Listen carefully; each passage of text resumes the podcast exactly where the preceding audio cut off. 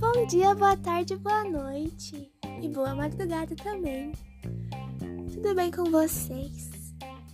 Bom, no podcast de hoje a gente vai falar sobre Platão, aquele grande pensador que contribuiu para a sociedade de diversas maneiras e muitos aspectos. Espero muito que vocês gostem, mas vamos lá.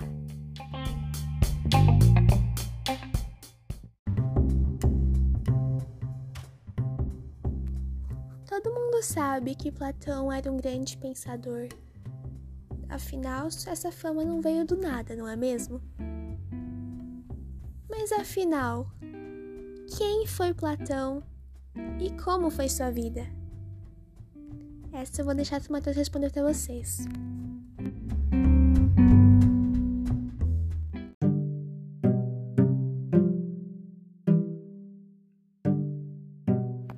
Platão nasceu em Atenas, na Grécia, provavelmente no ano de 427 a.C., e ele pertencia a uma das famílias mais nobres de Atenas. E como todo aristocrata da sua época, ele recebeu uma educação especial. Ele estudou leitura, escrita, música, pintura, poesia e ginástica. Ele era um atleta muito bom, que até ele participou das Olimpíadas como lutador. Seu nome verdadeiro era Aristóteles, mas ele recebeu o apelido de Platão.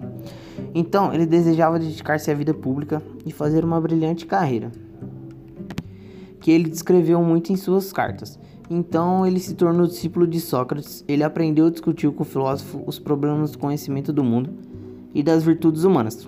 Ele foi, quando Sócrates foi condenado à morte, ele ficou muito desiludido, porque ele desistiu da política e ele resolveu se dedicar inteiramente para a filosofia. A, amizade com Sócrates quase custou a vida dele, porque ele foi obrigado a deixar a cidade e ele foi para Megara, que ele viajou por ele viajou por Cirene, Itália e Egito. Ele entrou em contato com grandes mentalidades da época. Ele passou 12 anos aprendendo, criando sua própria filosofia. E ele voltou a Atenas com 40 anos, que foi quando ele abriu a sua escola, que era destinada à investigação filosófica que foi que recebeu o nome de academia, pela razão de se reunirem mestres e discípulos nos jardins de um rico cidadão chamado Academos. Então, todos esses estudos de Platão deram-lhe a formação intelectual necessária para form formular sua própria, as suas próprias teorias. Então, ele aprofundou os ensinamentos de Sócrates, que ele tinha, ele tinha a finalidade de eternizar os ensinamentos do mestre, que não havia redigido nenhum livro. É, ele escreveu vários diálogos onde a figura principal era Sócrates. Com isso, ele tornou conhecido o pensamento de seu mestre. Mas o filósofo ele procurava transmitir era principalmente uma profunda fé na razão e na virtude. Que ele adotou o lema principal de Sócrates, que era o sábio é o virtuoso. E essa foi a preocupação máxima de Platão nos seus últimos anos de vida. E ele morreu em Atenas, na Grécia, no ano de 347 a.C.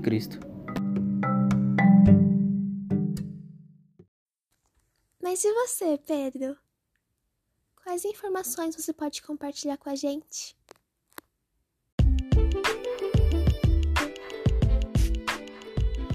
Bom, vou falar agora um pouquinho sobre algumas obras e teses que Platão possuía. Platão tinha diversas teses que ele mesmo criou e algumas delas, como exemplo, são: ah, Ao toque do amor, todo homem se torna um poeta. Também tem outras duas que eu vou dar como exemplo também que são devemos seguir sempre e também a parte que ignoramos é muito maior que tudo aquilo que sabemos. Essas três são alguns exemplos das teses que Platão já criou e que ele tem para si.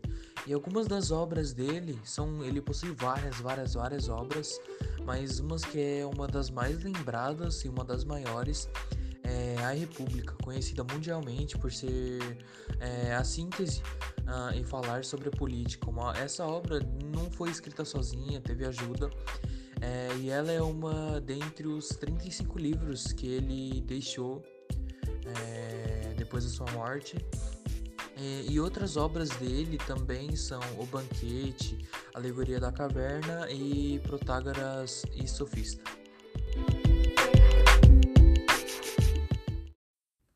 E quanto ao conteúdo dos escritos de Platão? o que eles são e de onde veio.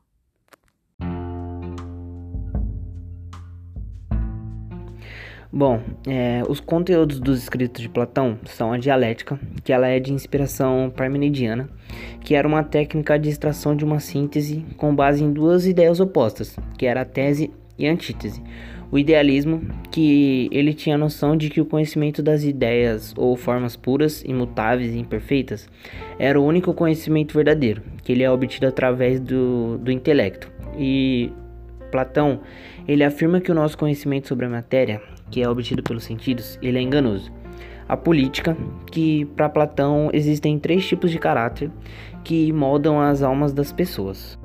Bom, que um deles são o caráter concupiscível, que é o tipo de alma em que há prevalência dos desejos e das paixões mais animais. Que esse caráter, ele é mais impulsivo, esse caráter, ele é mais impulsivo e ele estaria localizado principalmente na região abdominal das pessoas. E o segundo caráter é o caráter irracível. E nesse tipo de alma prevalecem os impulsos de ira e cólera, é, a agressividade e a força. Esse caráter estariam mais presentes, é, de acordo com Platão, no coração e seriam bons atributos para um, para um soldado. E por último, o caráter racional, que nesse tipo de alma é, há um predomínio absoluto da razão, a, loca a localização corporal dessa característica ela estaria na cabeça e ela seria a característica principal dos filósofos e dos pensadores.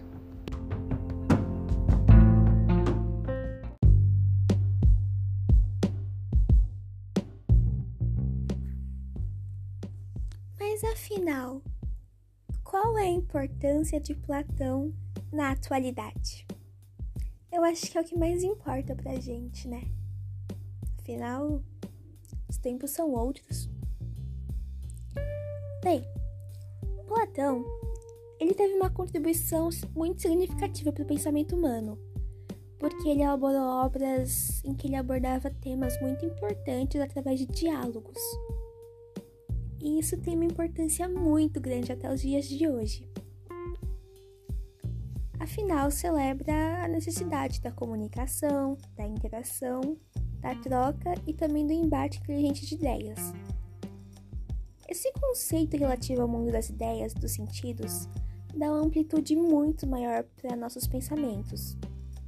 Ou seja, para que pensemos a respeito da abstração e do mundo real, das relações entre ambos, da projeção e dos sonhos por uma perspectiva e da capacidade de, de tornar o mesmo real.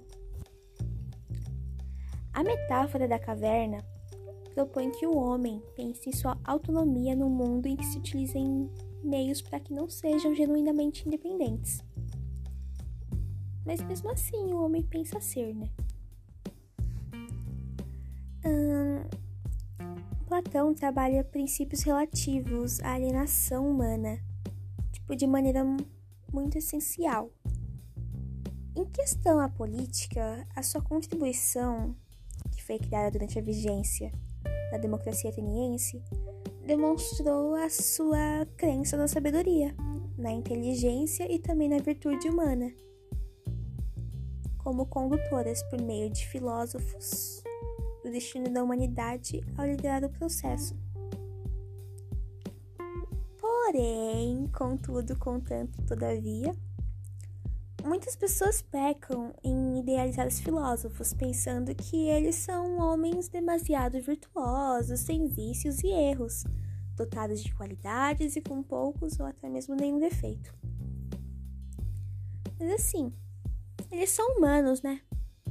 E sendo assim, eles trazem em seu cerne o bem e o mal, o vício e a virtude, com tênues linhas a separá-los. Mas mesmo assim, alvidou o diálogo, a ciência, a participação na vida pública e os estudos, tanto que Platão fundou a academia. Platão, assim, de um modo geral, ele foi um grande, um grande pensador que instigou o pensamento crítico. Bem, ele, sendo discípulo de Sócrates, trouxe em sua prática o exercício do pensamento como profundidade, coesa questionamento e ordenação das ideias de maneira hierárquica, para que, após idas e vindas, ao analisar parâmetros e pesos, a gente possa definir seu posicionamento e pensamentos próprios. Assim, de acordo com Platão, não há verdades definitivas. Sempre se abre a possibilidade de questionamentos e revisões, desde que alguns pensamentos e valores sejam totalmente considerados com base na razão. Esses pensamentos e valores também, ser, também podem ser iluminados pela lógica e coerência.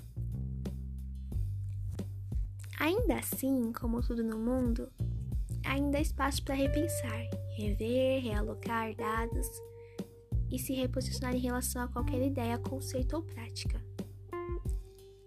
Bem, a dialética de Platão busca fundamentalmente verdades com interesses coletivos, que são produzidos por meio da ciência, da moral e das considerações políticas amplas de interesse coletivo, assim superando o senso comum interesses ou desejos particulares e, claro, opiniões sem embasamento. E é essa importância que Platão tem para nós nos dias atuais. Ele nos instigou a pensar, a ter uma opinião e se saber, e para que a gente saiba se posicionar. Então, ele tem uma importância muito grande pra gente. Tipo, ele foi aquele cara que falou: Oi, acorda, vamos pensar, você tem que. Você tem que saber, você tem que ter uma opinião. Sabe? Tipo.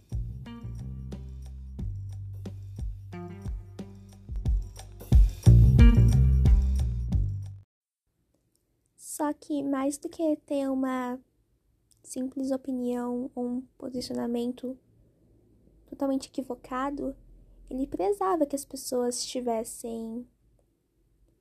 que seus pensamentos tivessem coerência, lógica, razão e com certeza embasamento, né? Você não pode falar sobre algo ou ter um posicionamento, uma opinião sobre algo que você desconhece. E esse foi o nosso podcast. Espero que vocês tenham gostado. Não esqueça de deixar um comentário e até a próxima.